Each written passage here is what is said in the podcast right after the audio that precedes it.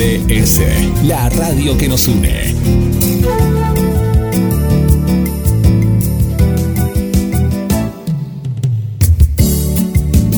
En nuestro aire,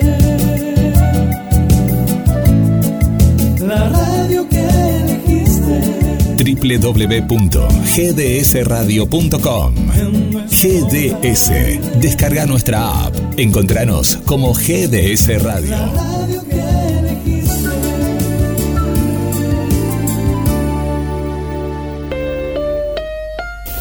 Porque lo artesanal es fuente de arte, alma y creatividad. Fausta. Carteras de cuero y gamuza confeccionadas totalmente a mano. Equipajes y accesorios artesanales exclusivos. Encontranos en Instagram y Facebook como Fausta Carteras. Ventas por mayor y menor. Mercado pago con débito y crédito. Transferencias. Hacemos envíos a todo el país. Hay una Fausta solo para vos.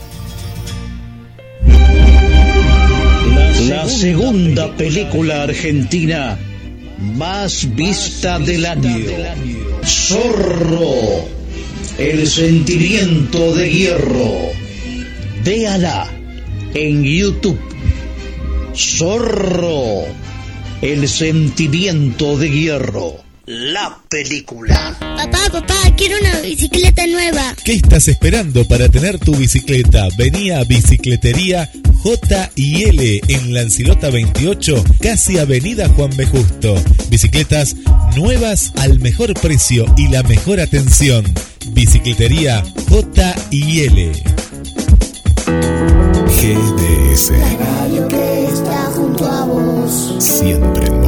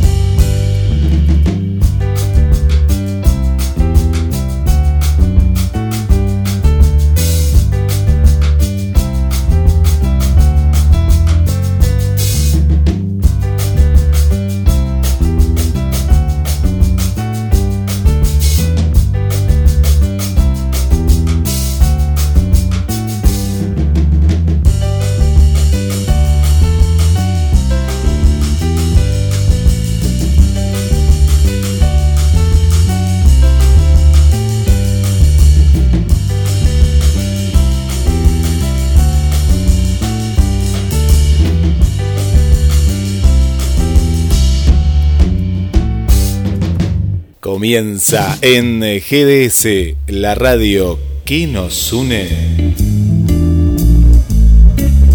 El momento ideal para tomar un café, tal vez que un té, un mate. Nosotros te proponemos un café literario con Adela. Libros, reseñas, sugerencias, entrevistas y vos del otro lado.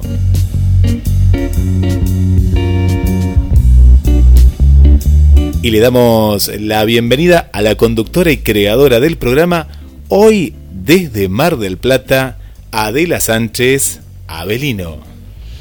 Buenas Guille, buenas queridos oyentes, ¿cómo estamos? ¿Cómo estás, Adela? Qué lindo, qué lindo tenerte hoy desde el estudio. Hoy acá estoy de visita en GDS, en Mar del Plata, mi ciudad del corazón.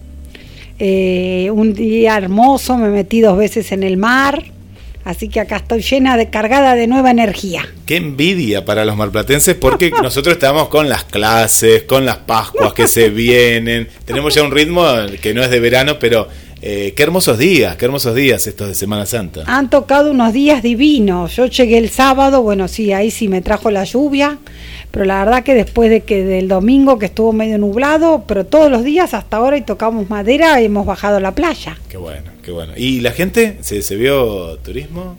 Y ¿Han había visto? gente, dicen, esperan, yo estuve por Playa Grande y me dijeron que esperan que venga gente. Y después en el yo me hago unos masajes ahí atrás de la Fonte de Or en, en un lugar que se llama Tarot Zen, que es divino, unas chicas que hacen masajes y te, te, te tiran el tarot de hoyo, hacen, tienen una tiendita, hacen un montón de cosas lindas, que dice que tenían todos los días reservas. Qué bueno, qué bueno. ¿no? Así Qué que bueno. está buenísimo. Que bueno, un poco, un poco más de aire y bueno, y que el turismo siga, ¿no? Que siga. Esperemos. Y claro, esperamos pasar la, lo que sea que haya que pasar de la mejor manera que se pueda. Bueno, ¿qué nos trajiste hoy? Me imagino, yo veo una valija llena de libros, me imagino, no sé, me lo imagino porque veo que es una valija muy grande. que has traído. Mm, traje un valijón, como siempre, después no hay dónde ponerlo en el auto. Cuando he viajado al exterior, ahora hace ya tiempo que no se puede, obviamente, pero cuando he viajado al exterior, Guille, vos sabés que te dejan traer 8 kilos en la mano. Ah, bien, no, no me acordaba cuánto era el, Eh, claro, el no, PCC, y yo bien. lleno los 8 kilos de libros. No, no. Pobre, pobre tu pareja, no, no, no, no le deja llevar nada. Ah, es por persona igual. Por persona. Ah, bueno, bueno. Él lleva todas las demás, las demás cosas. Lo llevo yo y no sabés, porque ojo que claro, también si metés los libros vos me dirás, ¿por qué no los metés en la valija? Pero la verdad que si los metés en la valija, te embroman el peso de la valija. Es cierto, Los claro. tenés que dividir muy bien. Así que bueno, les comento que hace poquito con Edgardo Scott, un profesor mío de la Casa de Letras, estuvimos leyendo, ya lo vamos a tener en la radio, estuvimos leyendo eh, Enero de Sara Gallardo, que se ha puesto de moda de vuelta Sara Gallardo, ¿no? En realidad que la han reconocido, ¿no? Un poco más, un poco como le pasó a Silvina Ocampo, le ha pasado a otras escritoras, que por ahí hay una etapa que han quedado como, como stand-by. Estuvimos leyendo con la guía de Edgardo eh, la historia, o, estuvimos leyendo a Sara Gallardo su primera novela, Enero. Y hoy les voy a hablar un poquito de eso. Qué bueno, qué bueno. Y contanos, bueno, eh, mañana, por una cuestión lógica, no va a haber café literario, como todos los jueves, ¿no? Se toman- Mañana va a haber ¿O café sí? literario. Ah, mira, Sí. Vero, qué sorpresa. Porque ¿Dónde? hay gente que ha escrito. Bueno. Entonces lo vamos a leer, vamos a leer un texto de Marinés Caballero, la narradora oral. Qué bien. Eh, Vamos a leer eh, también un texto que mandó Adelaida, una tallerista tucumana. Bien.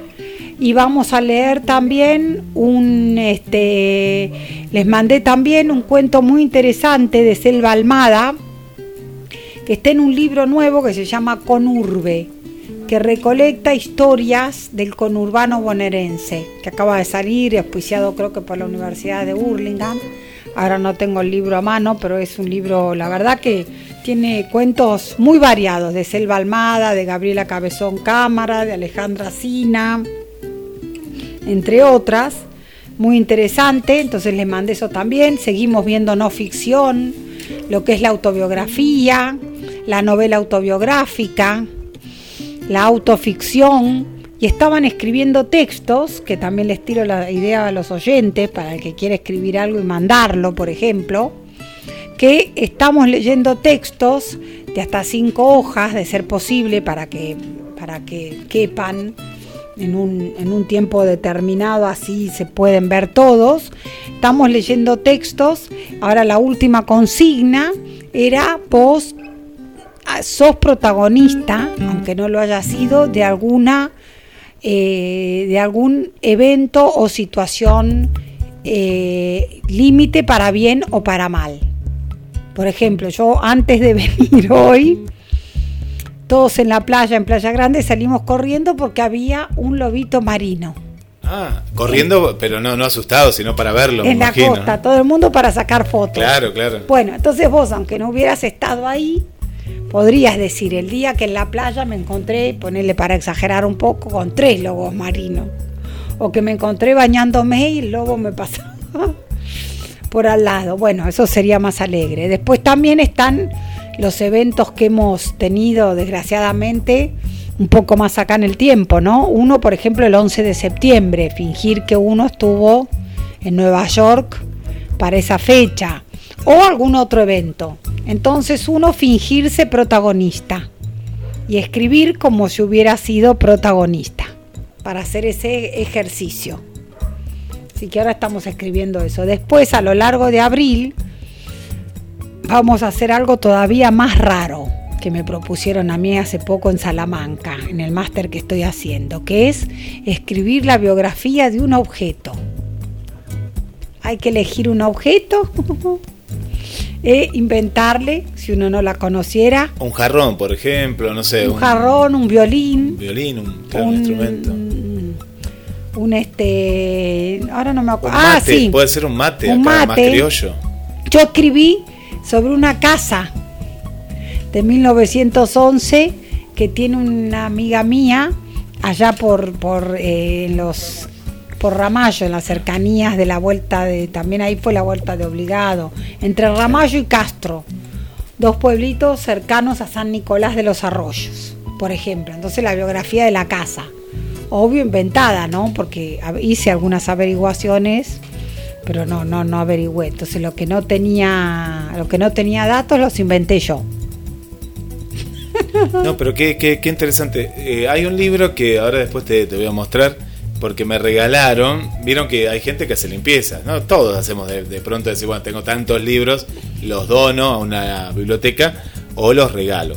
Y me traje una caja con un montón de libros. ¡Qué bueno! Y hay muchos que son de este estilo. O hay uno en particular que, aprendiendo esto que yo no, no, no, no conocía, la autoficción y demás, eh, que me parece que viene por ese lado. Que, que es de él eh, escritor de Black Runner, ¿no? De, de que ah, muy conocido. Sí, muy conocido, sí. A mí me sonaba el apellido, ahora después te lo voy a mostrar. Me, me, sonaba el apellido y todo, pero digo, ¿de dónde lo conozco? Bueno, pero la, la temática y cómo va eh, es una autoficción, ¿no? Porque me parece que habla de él, aunque eh, no sé si se puede, cambia el, eh, cambia el sexo, ¿no? Pero sí, para claro, mí es él. se puede para todo. Mí es él. Se puede todo. En el libro es ella, pero me, me da la impresión que, que es él. Se puede todo. El otro día, justo mi psiquiatra, el doctor Picosi, me, me recomendó un. La verdad que yo no lo conocí, no se me hubiera ocurrido leerlo si no era por la recomendación de él. Un libro que se llama Los cuadernos de Laura, por Laura Di Marco. Laura Di Marco, la periodista que ha escrito estas biografías, ¿no? Creo que tiene una biografía de Cristina Fernández, tiene una biografía, tiene varias biografías, es periodista. Y bueno, y en esa, en los cuadernos de Laura, hay mucha, no casi autoficción, pero mucha autobiografía, porque son momentos de su vida o historias. Yo por lo menos el que leí era de momento de su vida, y habrá otras, ¿no? Pero como basadas en hechos reales, de esto de la historias como de resiliencia. Y arranca con una que la verdad que yo ignoraba, que cuenta la historia de la madre de ella, que muere a los 32 años en un accidente de auto. La madre de Laura Di Marco, ¿no? O sea, súper joven y la deja ella de 6, 7 años sola. Eh, la verdad que a ella la cría la abuela.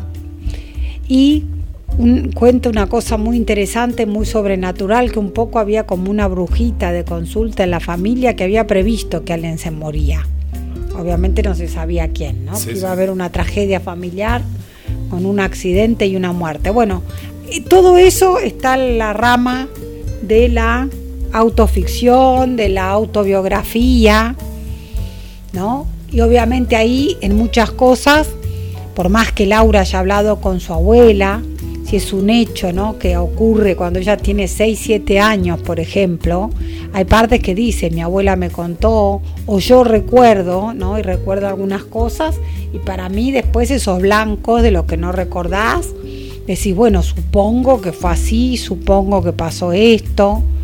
Eh, obviamente se da algún recuerdo tenés, ¿no? De, de esta desgracia pegando a la familia de esta manera, pero eh, después hay como blancos que los va llenando con lo que te contará tu propia familia o con la imaginación.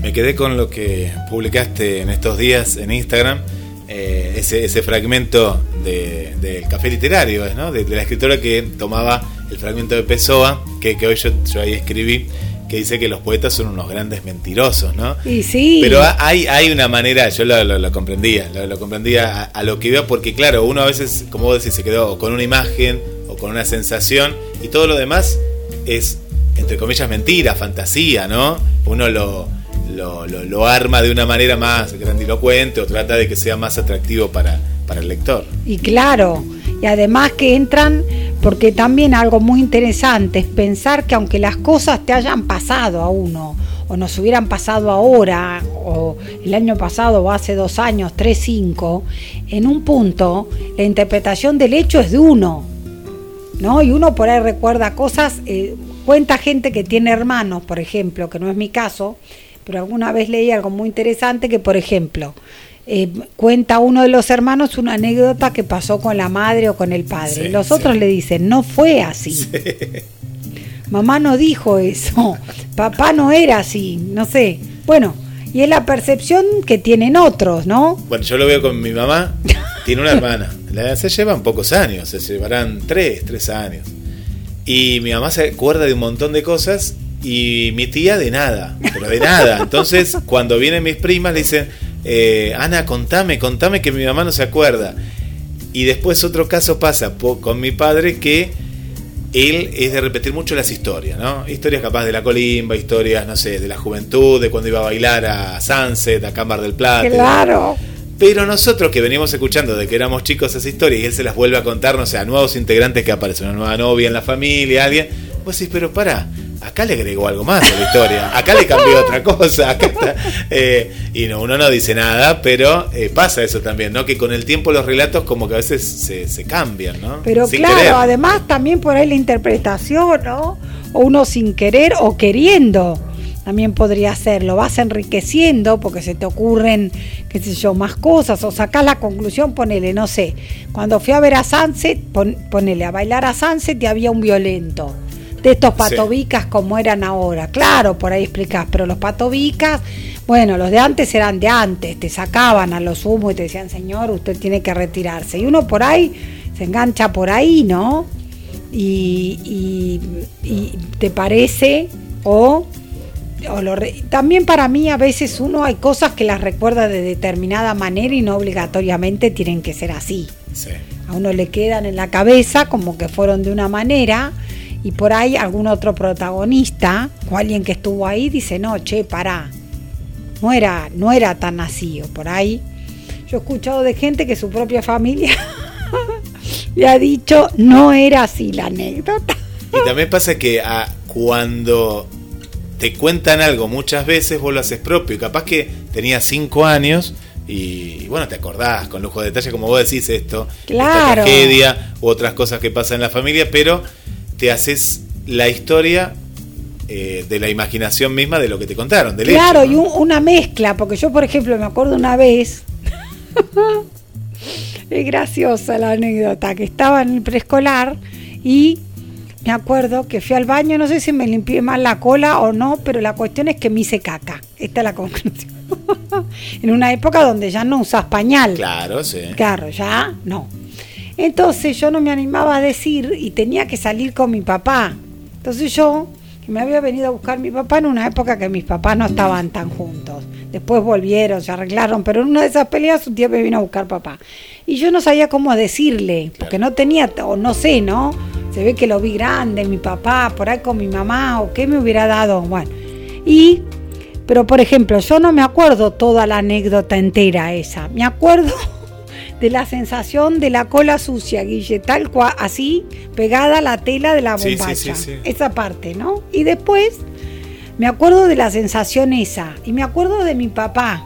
Y después me veo en casa, que volví. Y me cambiaron y volví a salir. Pero bueno, todos los detalles no. Y mi mamá contaba cómo había sido el asunto. Y porque, claro, la, la mente guarda eso, pero se ve que eso te quedó. Que tenía cinco. Yo de los cinco, no sé, me acuerdo ir, mirá lo que yo me acuerdo. Yo me acuerdo ir de la mano con una compañerita, pero si vos me decís la cara que tenía y demás, yo me acuerdo del momento.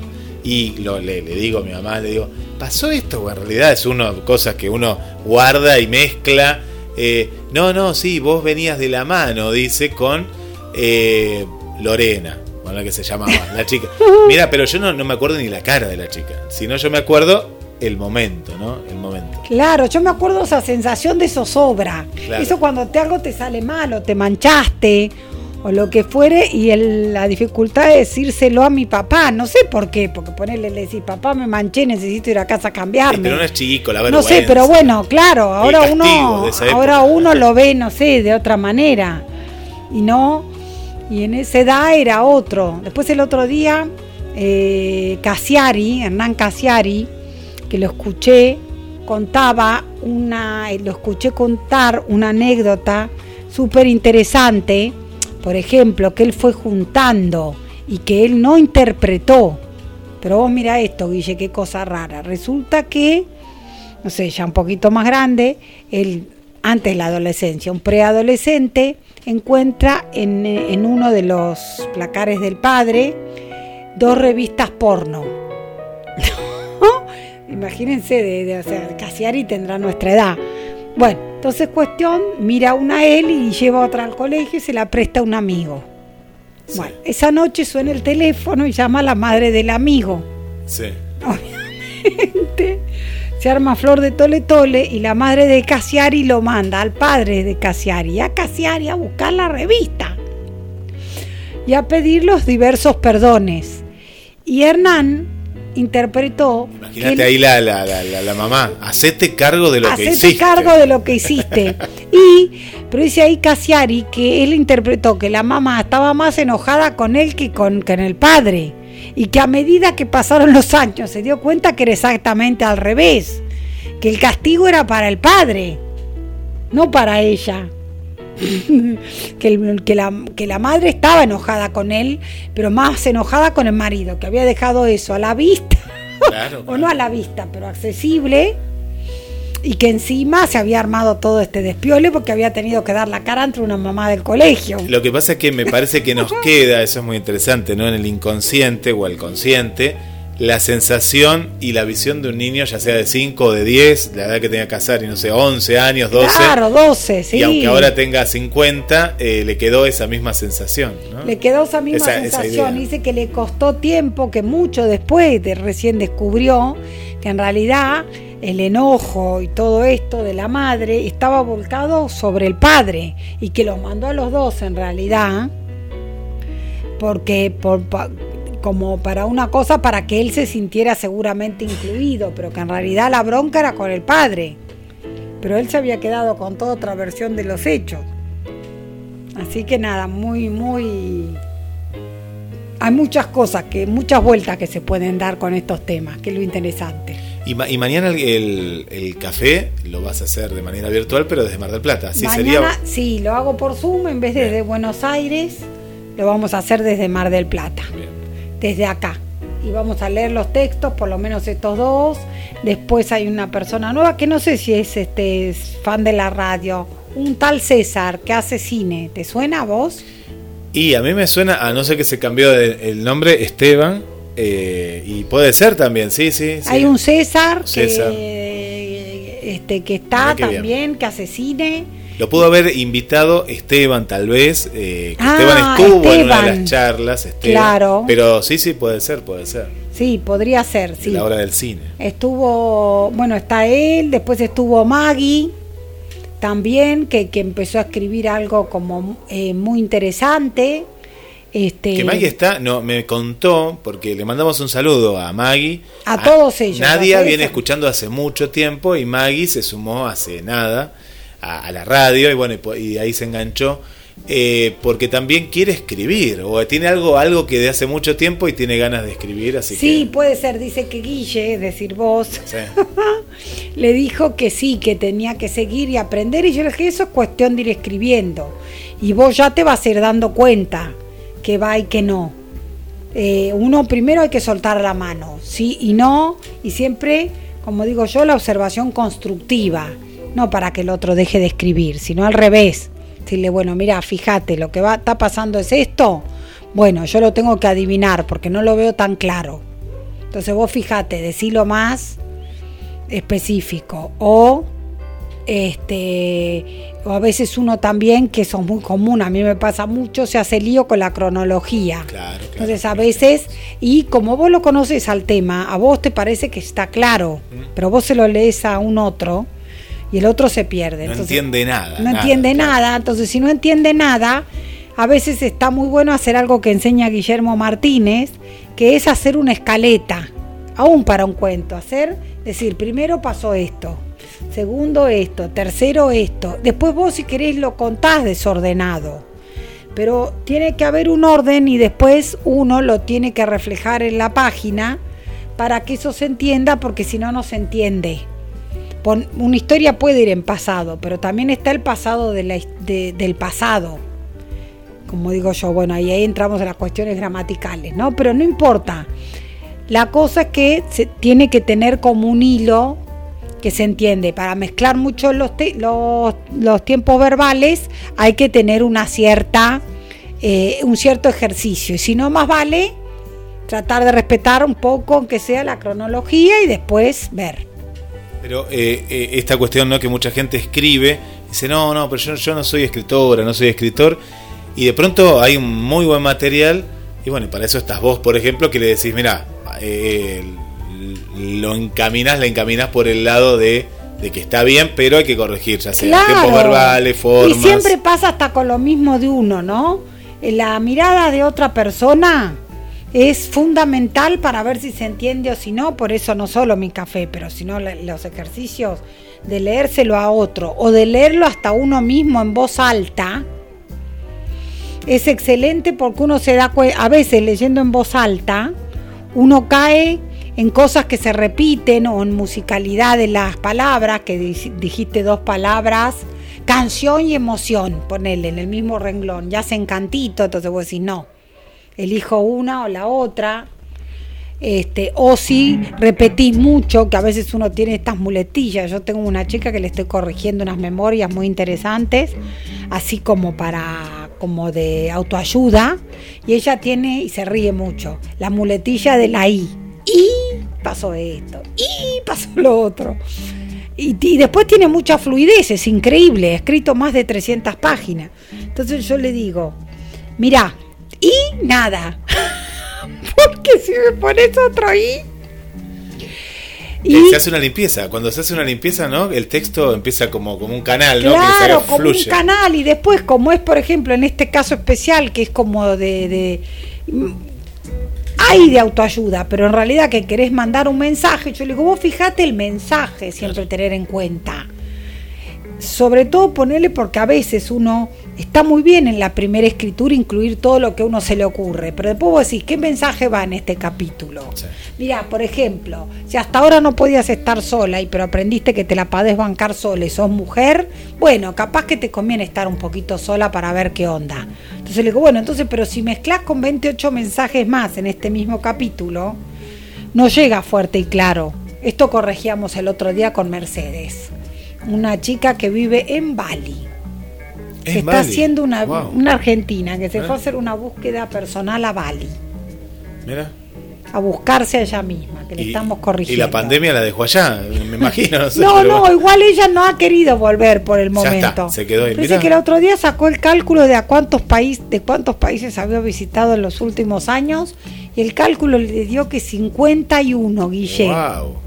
Para, Bali, ubicanos un poquito. ¿Dónde está? Bali está, es una de las islas de la en Indonesia, entiendo yo. Bien, bien, bien, bien. O sea, allá es muy lejos. Ahora que no lo quería googlear porque, pero, Googlealo. pero vos me dijiste Bali, no, no me Pero dijiste me Montevideo. que sí. Es Me una isla en Indonesia. En ahí está. Indonesia, Sí, sí, ¿no? yo sabía que me imaginaba que era la isla, pero ya no me acordaba bien. O sea, viven, por ejemplo, Ah, bueno, pero esta chica no es. eh, se fue a un lugar paradisíaco, no es no es nada. es un lugar bellísimo y me contaba, por ejemplo, de ciertas cosas muy interesantes de Bali. Tiene montañas volcánicas, bueno, como muchas islas. ¿no? Tiene de todo. Y por ejemplo, que ellos el 31 de año se hace una jornada de silencio para que el otro año empiece bien.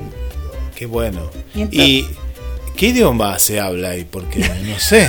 Aprendido- ella, yo le escucho que habla en inglés. Habla inglés, debe- debe- inglés sí. debe ser. Y se hablará de todo ahí, Guille.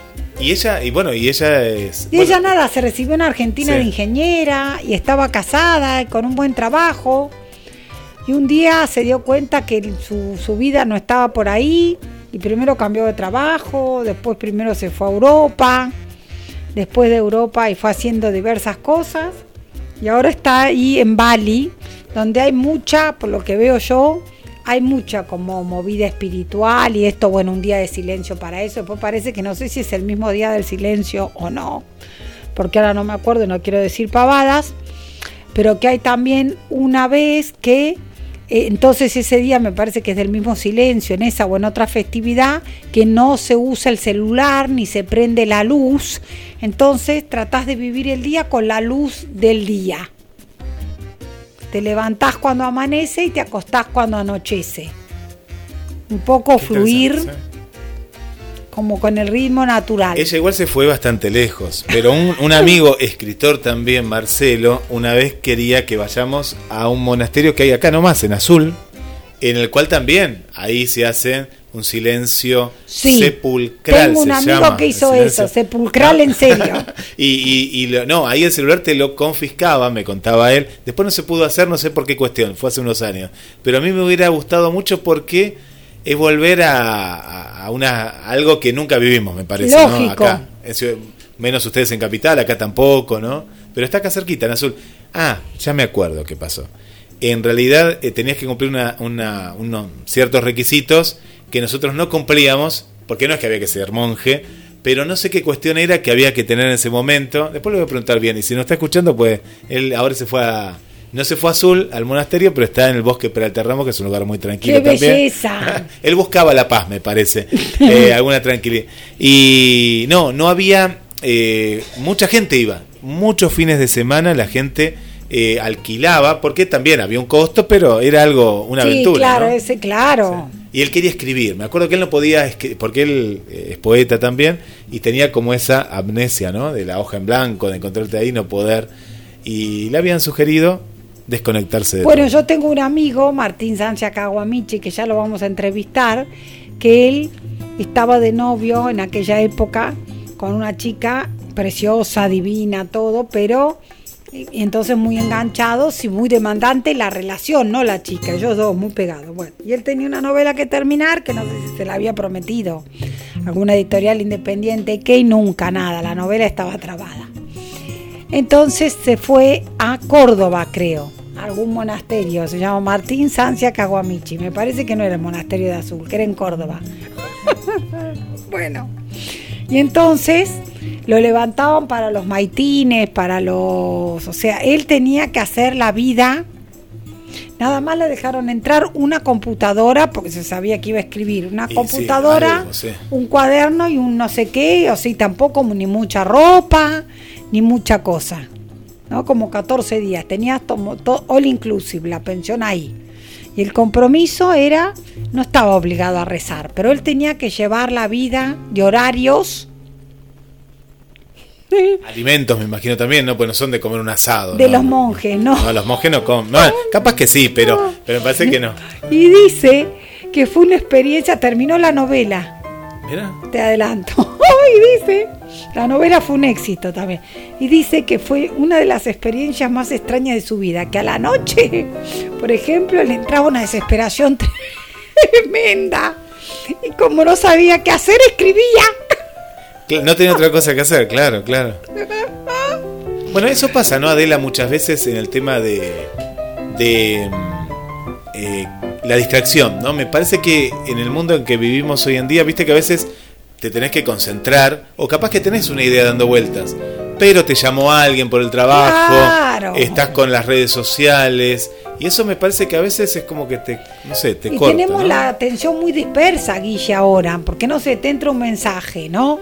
Como vos decís, te llama alguien o en la cabeza vos mismo no tenés como paz, ¿viste? Sí. Te caen 28 ideas. Entonces ahí eso es totalmente contrario a que vos puedas plasmar algo en un papel, aunque sea por un rato te tenés que aislar. Apagar el celular, no sé, apagar el celular, ¿no? disfrazar, no sé, ponerlo Sí, sí. boca abajo y no mirarlo, Sí. irte a algún lugar, no sé, a ver, a un bar, ponele. ¿entendés? Si vos sentís que en tu casa, ponele, estás pendiente si tocará el timbre, o quién viene, o lo que fuera, irte a un bar, viste, no conoces a nadie, te sentás en una mesa alejada, y ves, es así también. Eso es lo que, lo que pasa. Pero sí, bueno, en este caso sirvió, terminó la novela. Qué bueno, qué bueno, qué bueno. Sí.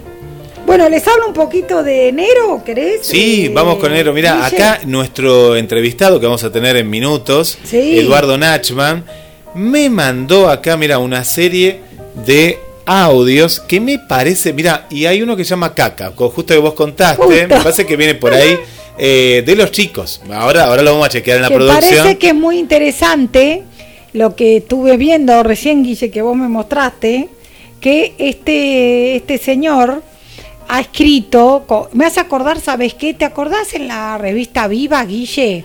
Que había palabras mayores, o no sé cómo se llamaba, no sé cómo se llamaba, un recorte Sí. de lo que decían los chicos. Bueno, a mí sabes que me viene a la mente ahora que decís eso, Eh, que acá Pablo que nos está acompañando, eh, ¿te acordás de las elecciones?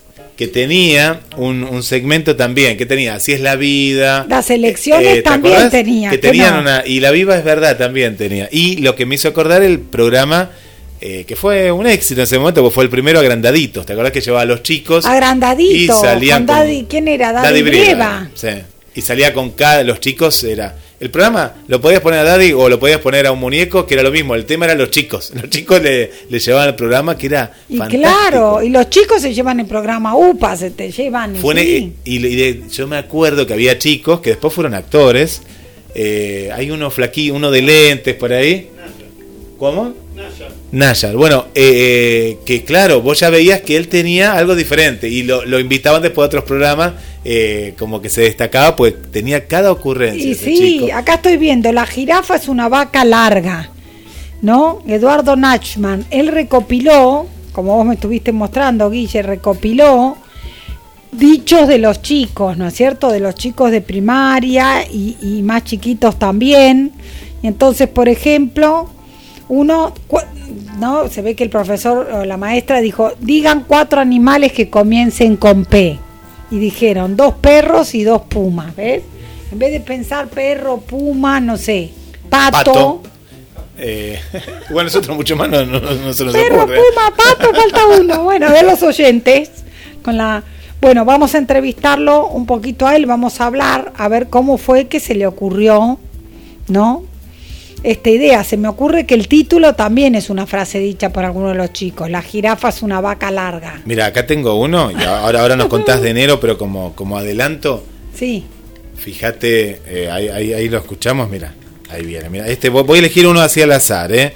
Eh, feriado, a ver, feriado, a ver, a ver, feriado, a ver qué nos dice por acá Eduardo. Los feriados y los paros también hay que lavarse los dientes. A ver, voy a elegir uno más como adelanto. A ver, plata, a ver, plata, a ver, a ver, plata, plata. Tengo tantas monedas ahorradas que me voy a poder comprar plata. muy bien. Eh, a ver, voy con el de caca, ¿querés? Capaz que Dale, alguien sí, voy Guille, con ese, a ver, a ver, a ver. Lo tenemos por acá. Cuando hago caca, la caca no es mala palabra. Y ver, claro, eh, por bien, supuesto claro. que no. Claro que no. Bueno, y ahí hay muchos más ahí que no, no, y nos es fue que todos nosotros tenemos esas cosas y esos recuerdos, porque mira, ahora que vos decimos de caca, que yo hablé de caca, eh, Samantha Schweblin, una escritora argentina, nacida en Ur- de Hurlingham, que ahora vive en Berlín y que ha alcanzado mucho renombre, justificado renombre, les diría yo, autora de libros como mm, este, Pájaros en la Boca, Kentucky's, eh, Distancia de Rescate, que Distancia de Rescate inclusive fue estuvo nominada en la shortlist para el Man Booker Prize en Europa, o sea que es un premio muy difícil de ganar, hasta ahora no la ganó ninguna argentina acá recientemente, estuvieron nominadas Samantha un año, después Gabriela Cabezón Cámara, y me parece que alguna más y todavía no hemos tenido suerte con ellas. Pero bueno, ella cuenta, una, tiene un cuento ella terrorífico, pero que empieza con una anécdota de la niñez, que es que para su cumpleaños, o sea, el cumpleaños de ella, la, la, eh, la hermana, para llamar la atención, porque se sentía celosa, porque resulta que toda la atención se había desplazado hacia la hermana que cumplía años, se tomó un vaso de lavandina. Ay, no, no. Y después ahí comienza la. Comienza la historia, no, porque que, sí, comienza la historia con esa anécdota y que van, obviamente, ¿no es cierto? Se suben todos al auto y van, y ella llevaba unos pantaloncitos blancos y como había mucho tránsito, el padre le dice, dame el pantalón blanco para hacer así como con un pañuelo blanco. Bueno, ella después no es el pantalón lo que habla en el cuento, habla de la bombacha, algo peor. Sí, sí. Pero dice, toda esa parte es autobiográfica. Claro. Es algo que pasó en mi niñez y acá está, ¿no es cierto? Y el recuerdo ese, de que te digan, mira, no sé cómo sacate la blusa Sí, y sí, vamos a hacer así para que nos vean que estamos en una emergencia. qué, qué, qué disparado. Contanos un poquito de, de enero, Bueno, que ahí no- no- nos, contar- nos- nos diste ganas de. de- Le voy a contar algo de Sara más. Gallardo y enero. Bueno, desde ya que lo recomiendo, desde ya que también lo vamos a estar viendo en el Café Literario, que va todos los jueves de 19.30 a, a 21 por Zoom. Eh, miren, Sara Gallardo es una, una autora que quedó como medio en el olvido. Ella nació en el 31 en Buenos Aires.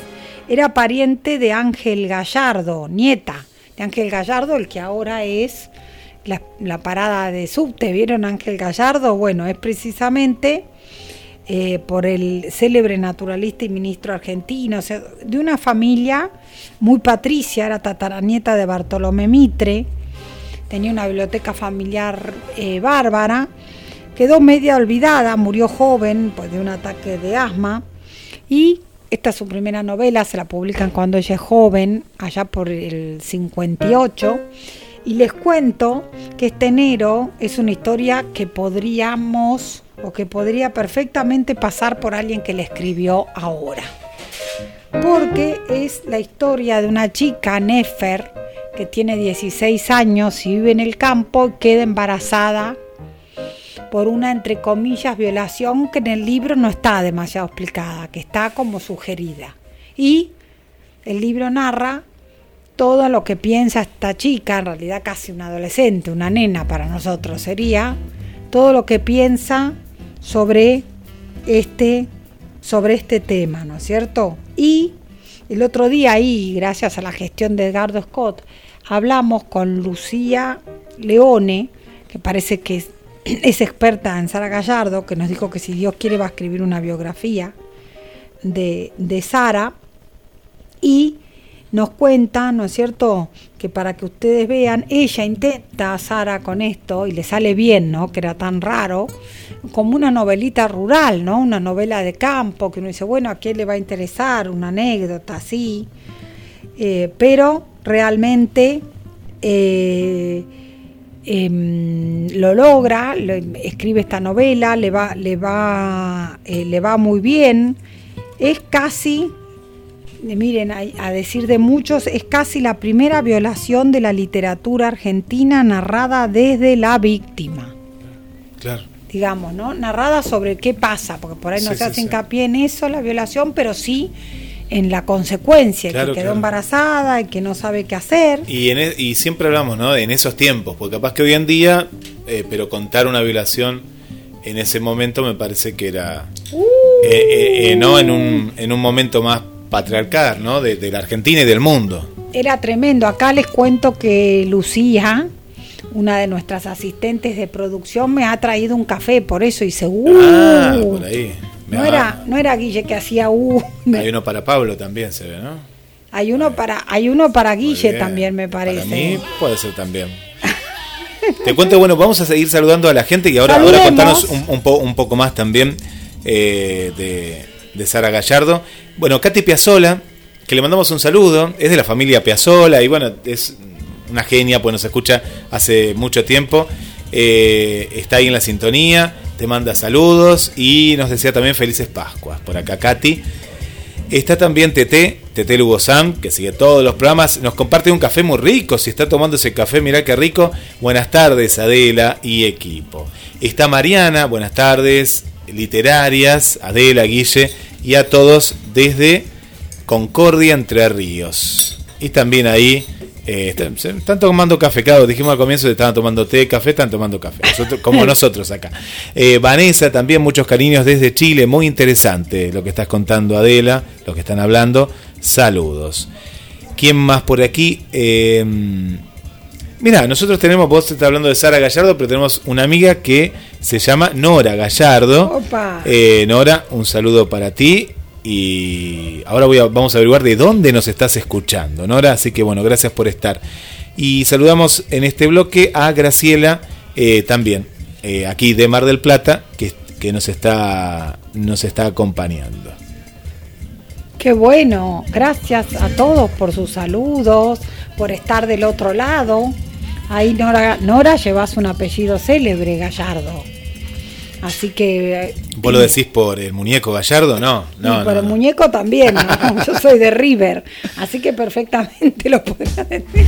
Pablo dice que no, no, no, acá que... Pablo es de Boca, Pablo es de así Boca, que Pablo sí, sí, nos sí. tira con el café Pero en cualquier momento. Hablando un poquito que, eh, de fútbol y nos quedamos todos afuera, ¿o no? Yo no entiendo este campeonato, pero no, no sé. ¿Y ahora qué pasó con el campeonato? Pablo es el que sabe. Igual yo no lo entiendo el campeonato, pero bueno, sé que nos quedamos afuera con Boca, así que estamos ¿Qué todos pasa estamos con el campeonato, Pablo? ¿Quiénes quedan ahora? Otros equipos.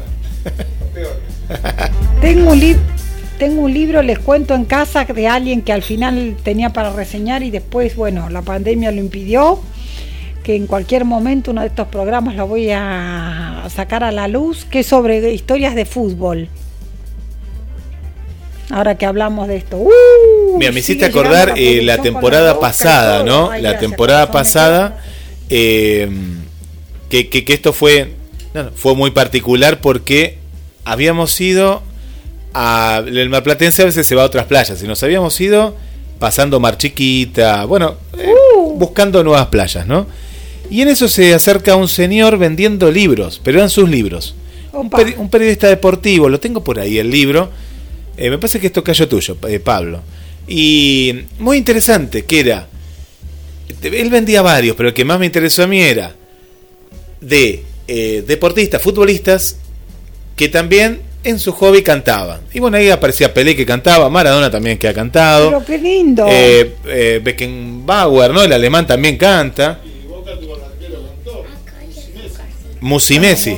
Me estaba también, ahora, ahora lo voy a buscar, no sé en cuál de la biblioteca acá de la radio está. El arquero cantor. Está, está también, porque está, está, está. Yo no lo conocía por.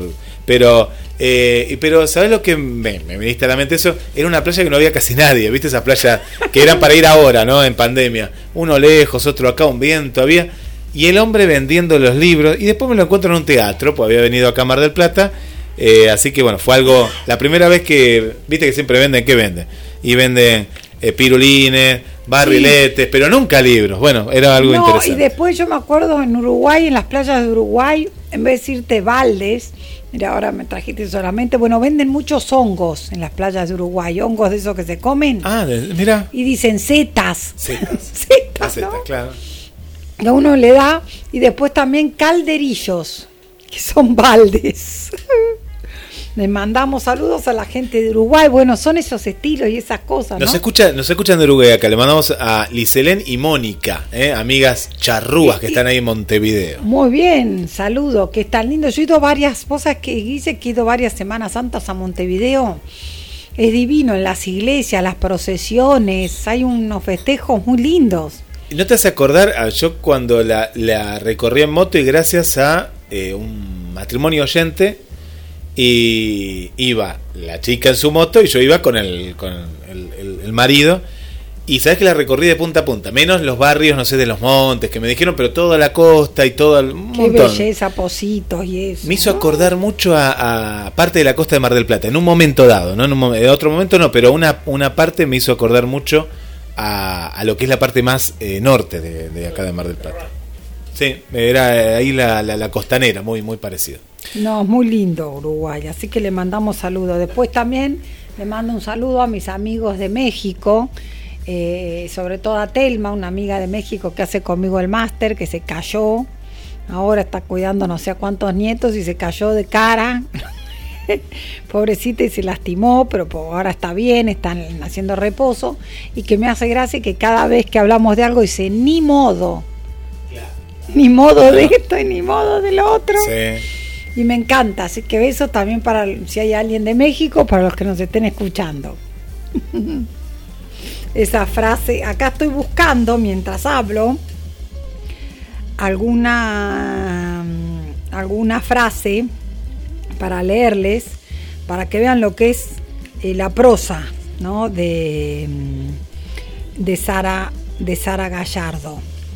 La protagonista, como ya les dije, se llama Nefer, que también es como otro guiño, ¿no? porque Nefer nos recuerda a Nefertiti, a una diosa egipcia. Y uno dice, ¿qué puede tener en común esta nena de 16 años, llamaríamos hoy nosotros, una criatura, y Nefertiti? Nada, ¿no? Pero bueno, ella es como la princesa o la reina de su, de su propia historia, ¿no?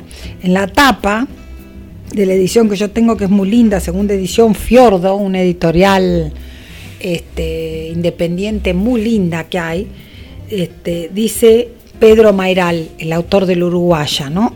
Dice, la tremenda soledad del secreto de Nefer nos atrapa desde las primeras páginas del libro. Y miren, les leo un pedacito.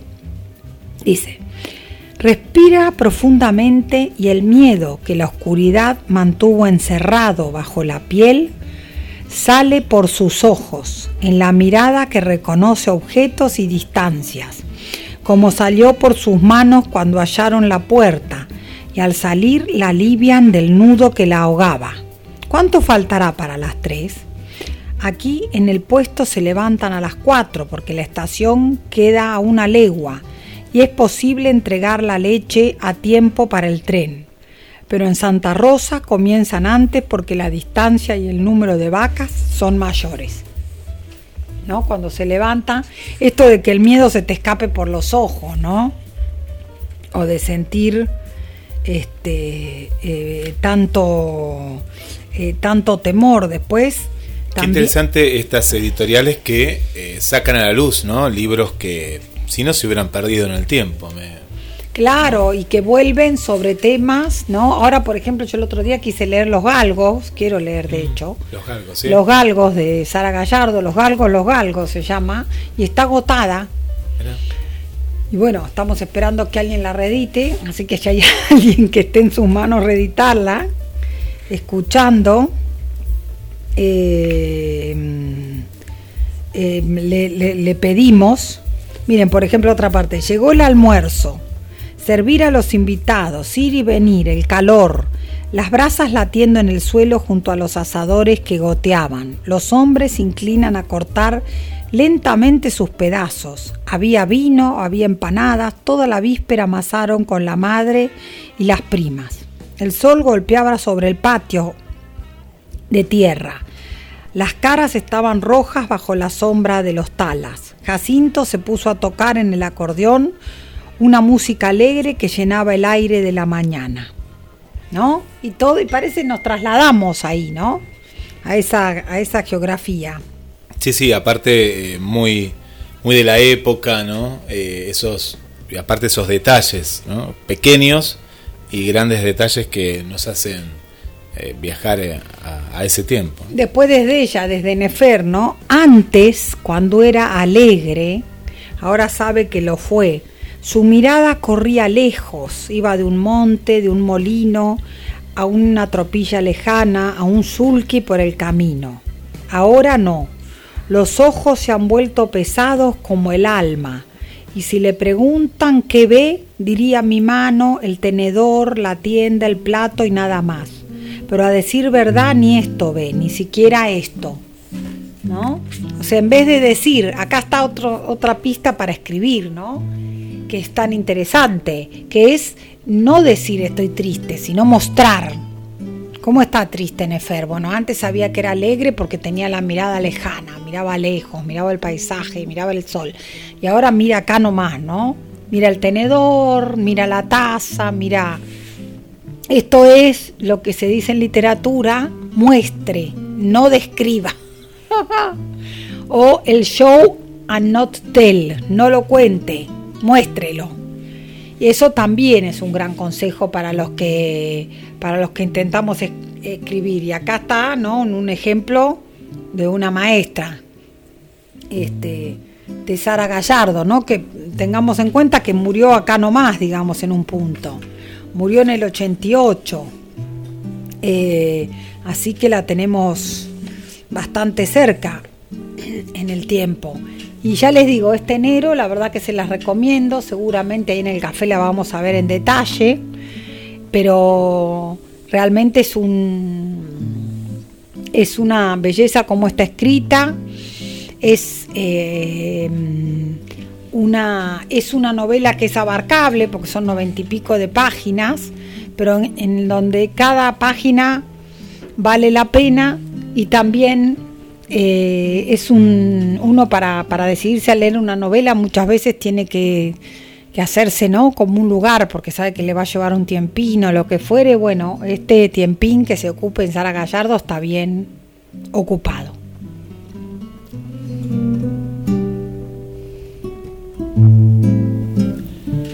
Bueno, vamos a ir comunicándonos con Eduardo Nachman. Te cuento que la presentación se va a realizar Adela.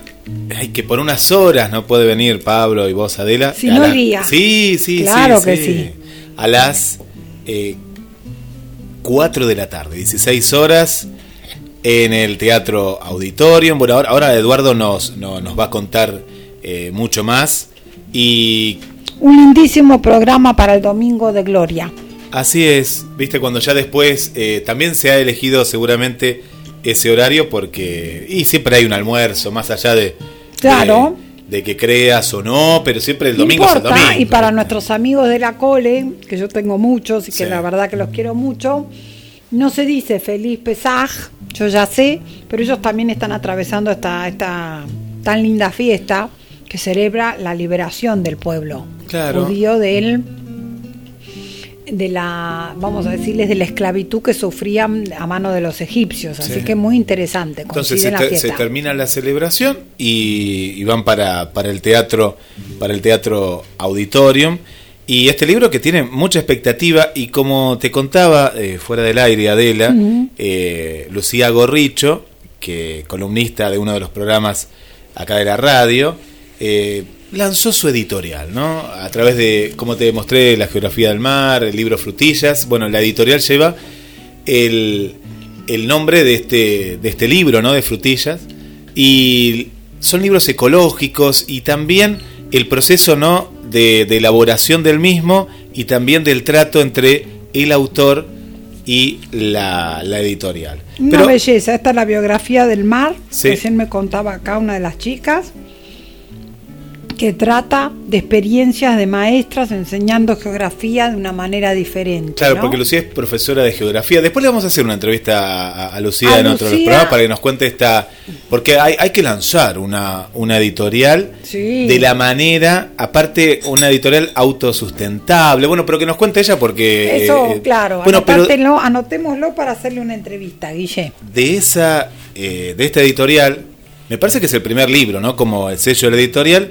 Y ya está con nosotros en el Café Literario Adela, Eduardo Nachman. Bienvenido, Eduardo. Bien hallado. ¿Cómo estás? ¿Cómo te preparás? Bueno, quien te habla, Guillermo San Martino, y te saluda la, la conductora eh, Adela, Adela Sánchez Avelino. Por supuesto que, por supuesto que sí, Eduardo. Acá te Em, saludamos. Eh, hola Adela, hola Guillermo. Em, hola a los oyentes y a las, las oyentes. Em, bueno, sí, acaba de nacer eh, este libro, La jirafa es una vaca larga, em, que son frases que compilé durante más de 35 años eh, como maestro. Bueno, y aquí están, es un libro divertido en épocas de pandemia. Está bueno, ¿no? Un, un poco de, alegría. Sí, sí. Y que, bueno, acá pasamos algunos de los fragmentos, ahora vamos a, a emitir otros que son eh, maravillosos, maravillosos. Eh, Eduardo, bueno, estábamos leyendo un poco también tu, tu, tu biografía. Vos sos maestro de escuela primaria. Sí, de preescolar y de, de primaria. Generalmente estuve en primero y segundo grado. Mirá, mirá qué bien, qué bien. Y bueno, ¿cómo es el, cómo fue el proceso? ¿Es tu primer libro? Eh, sí, digamos que colaboré en varios, pero este es un compilado mm, que, que hice yo. Eh, la mayoría son de, mm, de, mm, de mis estudiantes, eh, pero hay algunos que provistos por amigos, hay algunos que son de mis hijos, de mi hija y de mi hijo, eh, bueno, y, y otros de, colegas, ¿no? De compañeros que me han dado frases eh, que nos han divertido y bueno, hemos registrado y aquí está, em, porque, a ver, eh, muchas veces lo he compartido frase por frase eh, cuando sucedían, las he compartido por el Facebook, pero llegó el momento de, ¿no? De, de y em, sumadas a las previas durante más de 35 años previas al, al Facebook. Y de ¿no? compartirlos con más gente, Eduardo, también. Exactamente, de eso se trata, de compartirlo, porque mm, eh, la plata no, no la buscamos. Imagínate que estoy jubilado como maestro de grado, así que amaso mi fortuna como maestro de grado jubilado, así que el dinero no, no, no lo buscamos, eh, la editorial tampoco, pero este bueno está eh, eh, el asunto es compartirlo va a salir a precio justo porque además es otra de las historias no Eh, las editoriales lo querían poner un libro de 120 páginas a 900 o a 1000 pesos Y bueno, claro, ahí eso es el tema, ¿no? Con la, con la cultura también, como vos bien decís, Eduardo, ahí Bu- ponerlo a ese, a ese precio que decís vos implica que hay mucha gente que no lo puede tener. Mira, hace poco, exactamente bueno y a precio justo Sí. logramos que salga a 600 ah, muy bien, es una diferencia enorme. Mira, casi la mitad. Vos decís 1100, 1000, so- es mucha, es mucha la diferencia. Y contanos, Sí, Eduardo. está eh, contemplado sí. en el ju- en el costo está contemplado la donación de 100 libros a distintas bibliotecas. Claro, las bibliotecas de las escuelas también, ¿no? Qué bueno. Eduardo, eh, ¿cómo es el proceso justamente con algo conocemos del espíritu de Lucía Gorricho a cargo de la, de la editorial? ¿Cómo fue el...? Porque me imagino que tendrías muchas ideas sueltas o, capaz que no tantas, pero ¿cómo fue? ¿Fue a la par o vos dijiste, bueno, yo quiero que se imprima así este libro y ya está? ¿Cómo, cómo fue esa, esa etapa previa? A ver, em, el asunto empezó con la necesidad de publicarlo, ¿no? Y di con varias editoriales eh, de renombre que mm, me proponían este trabajo donde eh, veía eh, unos, unos muy pocos pesos, te digo siete pesos por libro, después de un año, y vendiéndolo a mil. Claro. Oh, Bueno, y empecé a buscar editoriales y me fui a Buenos Aires, mm, donde estuve con la gente de la imprenta Chilaver, maravillosa imprenta recuperada por los trabajadores, donde ya había, ya había producido un par de trabajos con ellos, y eh, pero el costo era altísimo allá. Em, y eh, justo justo la, la escucho en un programa a Lucía Borricho, eh, justo cuando volví, y eh, hablé con ella y ya lo tejimos. qué bueno, Lo Eduardo. tejimos, lo soñamos conjuntamente y, y así eh, dimos con Juan Carlos Cuatordio, el caricaturista, el dibujante. Bueno, y aquí está el libro eh, frente a mí, uno de los 500 que, que sacamos, que recién, recién, en serio, recién, recién, eh, los dejo en casa. Eh, Qué felicidad, ¿no? Como hijos de papel son. Sí, totalmente, totalmente. Es un, Sí. un parto. Sí. eh, y bueno, ahí está acá y ahora es cuestión de, de compartirlo. Y sí, son los problemas de la autogestión, que la verdad que hay Pero el problema no, es el Pero- beneficio de la No, autogestión. claro, son los problemas, pero acá cuando se resuelven, como lo resolvieron gracias a la ayuda de Lucía, Lucía y vos, esto es una gran cosa. Y un gran regalo para uno en lo personal y para la gente, para, para todos los destinatarios, ¿no? Sí, bueno, ustedes escucharon algunas de las frases que grabó Renzo y Lara, que grabaron ellos, que este, mm, son algunas, son 600 frases en el libro. Y hay algunas que se pueden decir y otras que se tienen que leer. Exactamente. Eduardo, eh, hablando un poquito de la tapa, ¿no? El diseño de la tapa, eh, vemos que es una tapa monocromática, pero que atrae mucho, ¿no? En esta combinación. Eh, contanos un poquito de, de- del artista, del ilustrador. Bueno, Juan Carlos Cuatorio es un es un dibujante, un caricaturista que hoy casualmente eh, lanzó en, lanzó un dibujo animado hecho por él con la voz de Facundo Arana y, y de otros actores que está bueno. Él se dedica fundamentalmente al heavy metal o a la ciencia ficción y aquí en el realismo más infantil en la jirafa es una vaca larga, un realismo infantil y él se divirtió mucho haciéndolo y leyéndolo, ¿no? Leyendo las frases y bueno, se divirtió y eso es lo que buscamos. Eh, te digo que yo este libro ya lo leí no sé cuántas veces y me sigo divirtiendo. Me sigo Claro. divirtiendo y además, bueno, además en mi memoria está la cara de cada chico diciéndolo, ¿no? Lógico. Les cuento a los oyentes eh, que dice, bueno, la jirafa es una vaca larga y que precisamente no hay una jirafa con, con la piel de la, de la vaca y la carita de la vaca, digamos, el cuerpo de la jirafa y todo lo demás comiendo como de un árbol alto, con lo cual la verdad que la ilustración es una belleza, me encanta. Es verdad que está cerca de la caricatura, y pero también es muy cómica porque la cara de la vaca barra jirafa es muy buena. Y se me ocurre que la jirafa es una vaca larga, lo dijo algún chico también. Eh. Lo dijo mi hija a los dos años y medio, eh, Mm, después de su primer visita al zoológico. Eh, ella, bueno, empezó a hablar de los animales, y a imitarlos. ¿Cómo es el elefante? Grande. ¿Y cómo es la, la jirafa? Es una vaca larga. Bueno, y así quedó. Claro, qué, be- qué, qué belleza de recuerdo eso, qué lindo, Sí, ¿no? sí. Sí.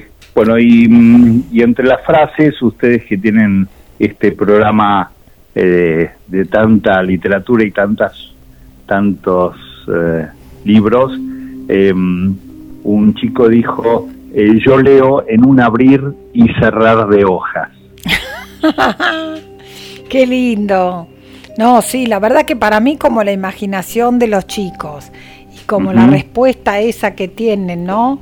En esa edad donde no hay filtro, eh, para mí realmente es, es, es una, es una belleza. Mi hijo, por ejemplo, no era así de frases raras, pero estuvo mucho tiempo diciendo que él, cuando ya sabía que no, que estaba mal dicho, en vez de decirse pequeño, se decía que peño. Porque yo soy pequeño y me llamo Pico, y en realidad él era pequeño y se llamaba eh, Federico. ¿No? Tienen esa imaginación y esa, Eh, esa sí, manejo el del problema nuestro lenguaje. es que no, claro, el problema nuestro es que no los escuchamos. No los escuchamos, Los exacto. Y, y los chicos dicen permanentemente estas cosas. Yo registré algunas, algunas que son más de 600. Em, registré algunas.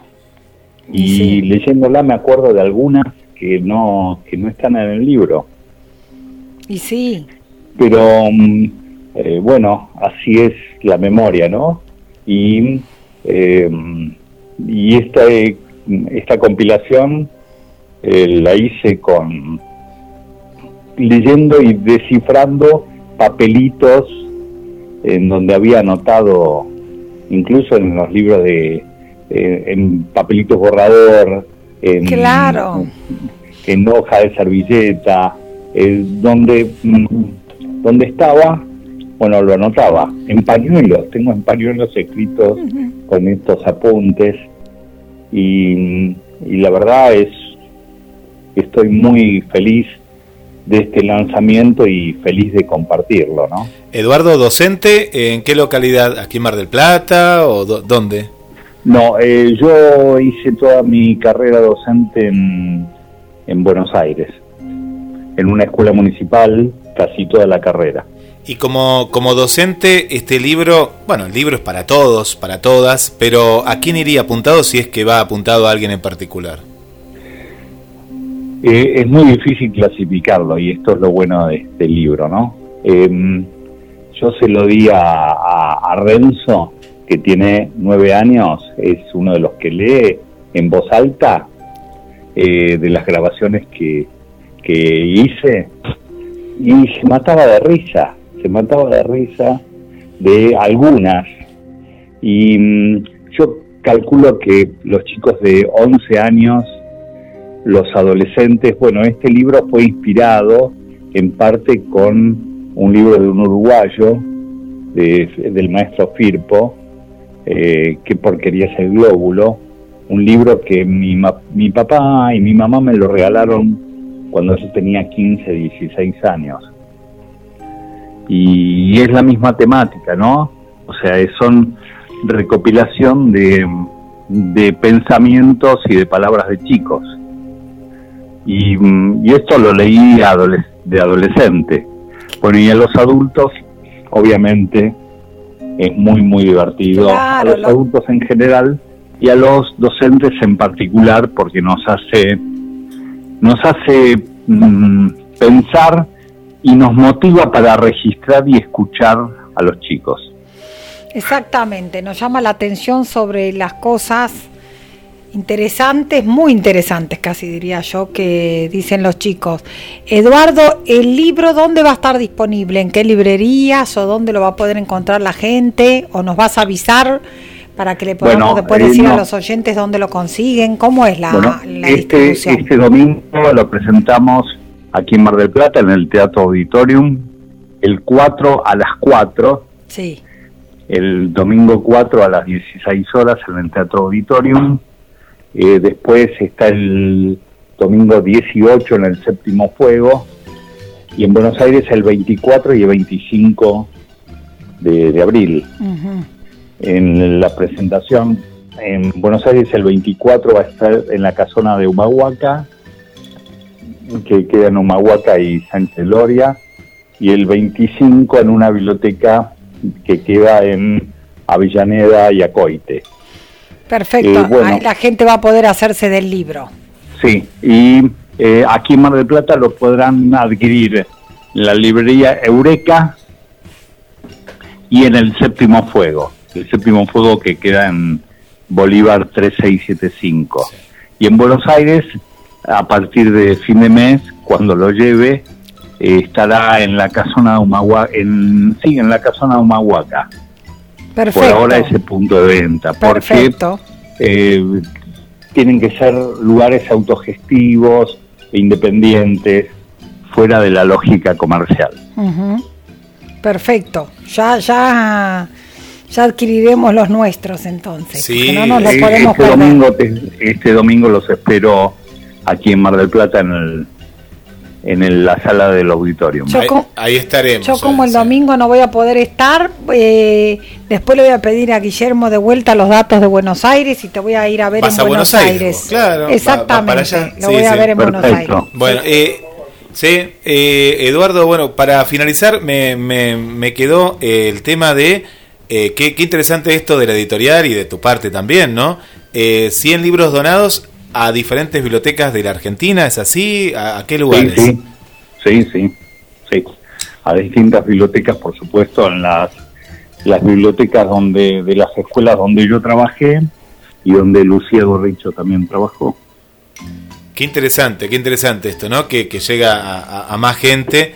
Eh, así que, bueno, te, te felicitamos eh, por, por este tu primer libro y, bueno, y a seguir adelante, ¿no? Claro. Bueno, recién comienza este camino, ¿no? Seguro vendrá algún otro, ¿no? Eduardo, vamos, que la verdad. Eh, bueno, eh, cuando termine el nacimiento de este, pensamos en el segundo. Claro, perfecto, me parece muy bien.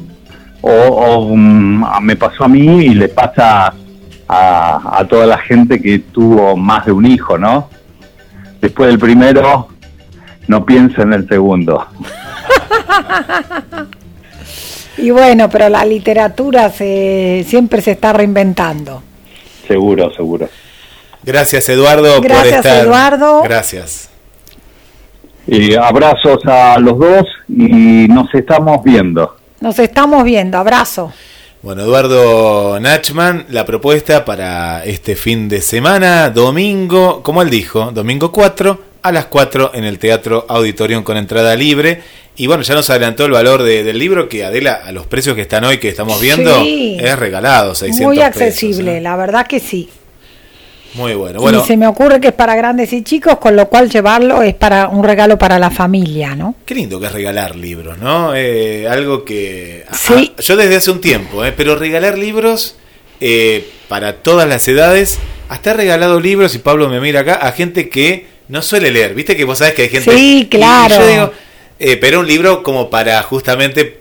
para Y, y después te lo agradecen, ¿eh? Hay que regalar algo- el libro tratando cuando uno de pensar un poco, si uno igual insiste en el libro para un no lector, hay que pensar un poquito en cuáles son los intereses del no lector. Yo que en mi casa estoy rodeada de no lectores, ejercito esa imaginación mucho para ver qué podría gustarles. Y créanme que los hay, que hay libros para no lectores también. Sí, claro que sí. Bueno, una, una eh, hermosa entrevista. La verdad que Eh, sí. Y bueno, ojalá que, que, que puedas ir en Buenos Aires. Yo voy a ir aquí en Mar del Voy a Plata. la casa de Humahuá que ya les voy a contar. Bueno, eh, a ver, ¿qué nos ha quedado? ¿Qué te, te ha quedado en esa valija que habías traído acá? Bueno, no, nada, me queda para decirles que bueno, que mm, ya vendrán, seguimos en el café con, con la no ficción, que el que quiera profundizar en Sara Gallardo en el café lo vamos a ver y acá también, que escriban lo que necesiten al correo de la radio y si no a Adela Sánchez Abelino arroba gmail.com que en la valija, como dice Guille, para contarles algo del contenido de la valija, también está eh, ah, Desayuno en Tiffany de Capote, también está Los Llanos de Federico Falco, que lo estoy leyendo, y eh, también está eh, los cuadernos de Laura, de Laura, que lo compré acá en la librería Palito, y que todavía me queda la visita al Gran Pez, la librería de nuestro amigo Sebastián Chilano, y que por eso la valija tiene espacio todavía, porque si no, no nos podemos llevar nada. Qué lindo, qué lindo, qué lindo todo esto. Y de Tucumán, mira, te está saludando Cintia, ¿eh? le mandamos un, beso para, para ella de San Miguel, ¿no? Eh, De Tucumán, el Jardín de la República. De acá de Mar del Plata le mandamos un saludo para Victoria, para Susana y Juan Carlos del barrio Pompeya. Eh, bueno, amigas y, amigos de, la radio que están siempre ahí, en este caso ahora, a la tardecita, eh, junto al, al café literario. Y, y hoy, hoy ganó el café, eh, porque acá me, me- me compartan GIF. me el café que recién eh, tomamos eh, con Pablo Exquisito. es de Colombia y lo trajo una. eh, es para las visitas especiales. Lo- viene de, de Cali. Colombia. Pues claro, hace dos años y todavía ella me dice, pero todavía tenés el café. Claro, pero es un café para tomarlo todos los días. Es un café colombiano eh, desde Cali, así que le mandamos un saludo Es para, un café para Cristina. Ade- ade- Así que bueno, será hasta el jueves, eh, será hasta el jueves, será hasta mañana el que quiera participar del café, escribe a Adela Sánchez Abelino arroba gmail.com y eh, hasta el miércoles que viene, Guille.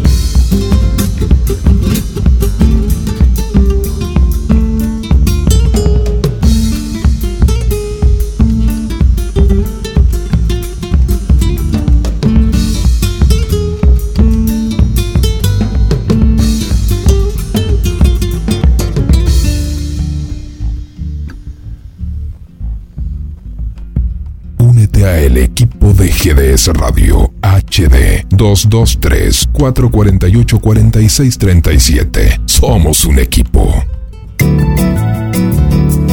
GDS, la radio que nos une.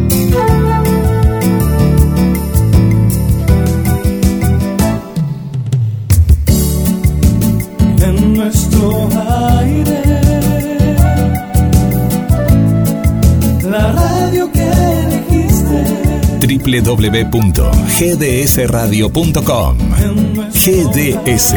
Descarga nuestra app. Encontranos como GDS Radio.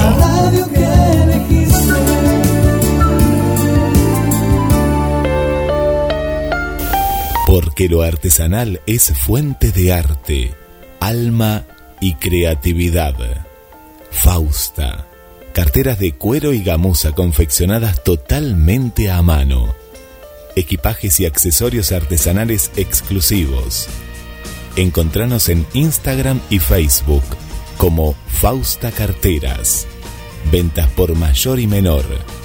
Mercado pago con débito y crédito. Transferencias. Hacemos envíos a todo el país. Hay una Fausta solo para vos.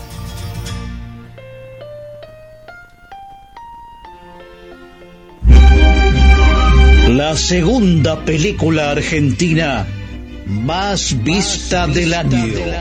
Zorro. El sentimiento de hierro. Véala en YouTube. Zorro. El sentimiento de hierro. La película. Papá, papá, quiero una bicicleta nueva. ¿Qué estás esperando para tener tu bicicleta? Vení a Bicicletería J y L en Lancilota 28, casi Avenida Juan B. Justo. Bicicletas nuevas al mejor precio y la mejor atención. Bicicletería J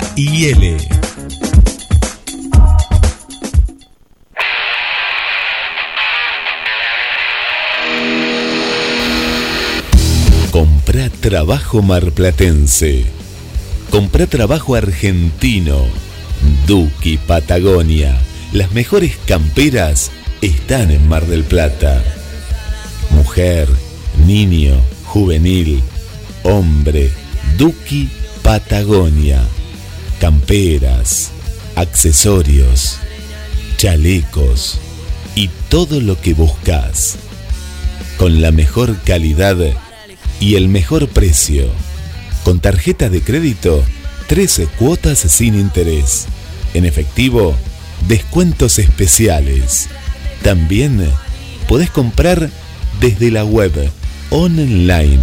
Entra en www.dukipatagonia.mitiendanube.com y te lo llevamos sin cargo a tu domicilio. Comprá la mejor campera. Duki Patagonia. Te esperamos en Santiago del Estero 1755, casi la peatonal San Martín. También contactanos por las redes vía WhatsApp 223 5 30 62 30. Seguinos en Instagram y Facebook. Duki Patagonia. Desde Mar del Plata, desde Mar del Plata hacia el mundo, hacia el mundo.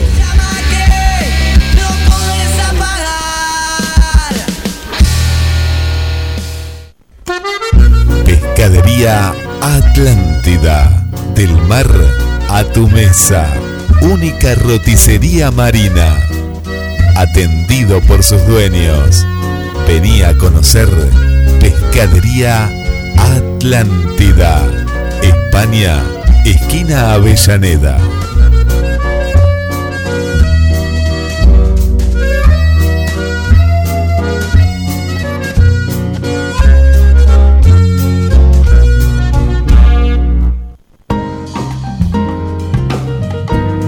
Si se tiene voz, se puede cantar.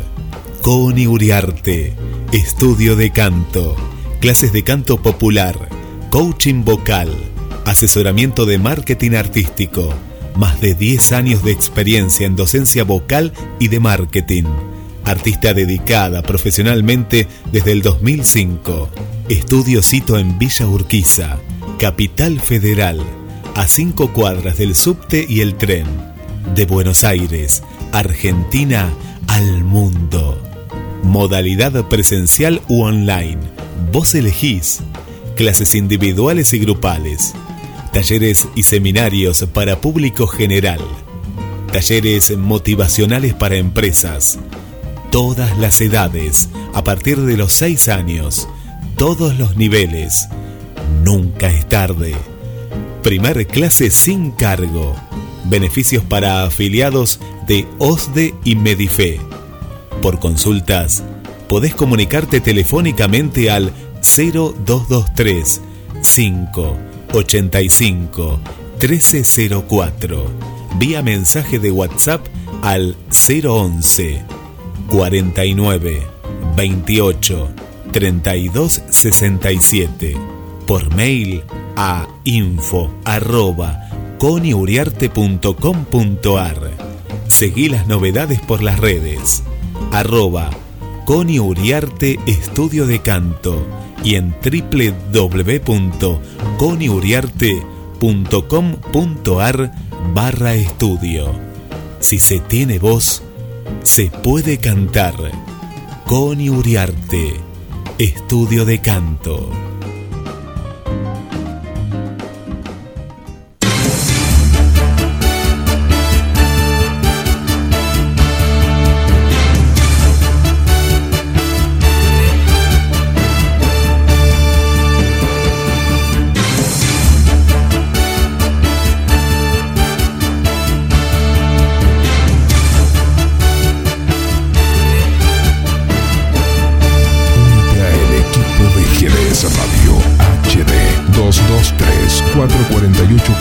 223 448 4637. Somos un equipo.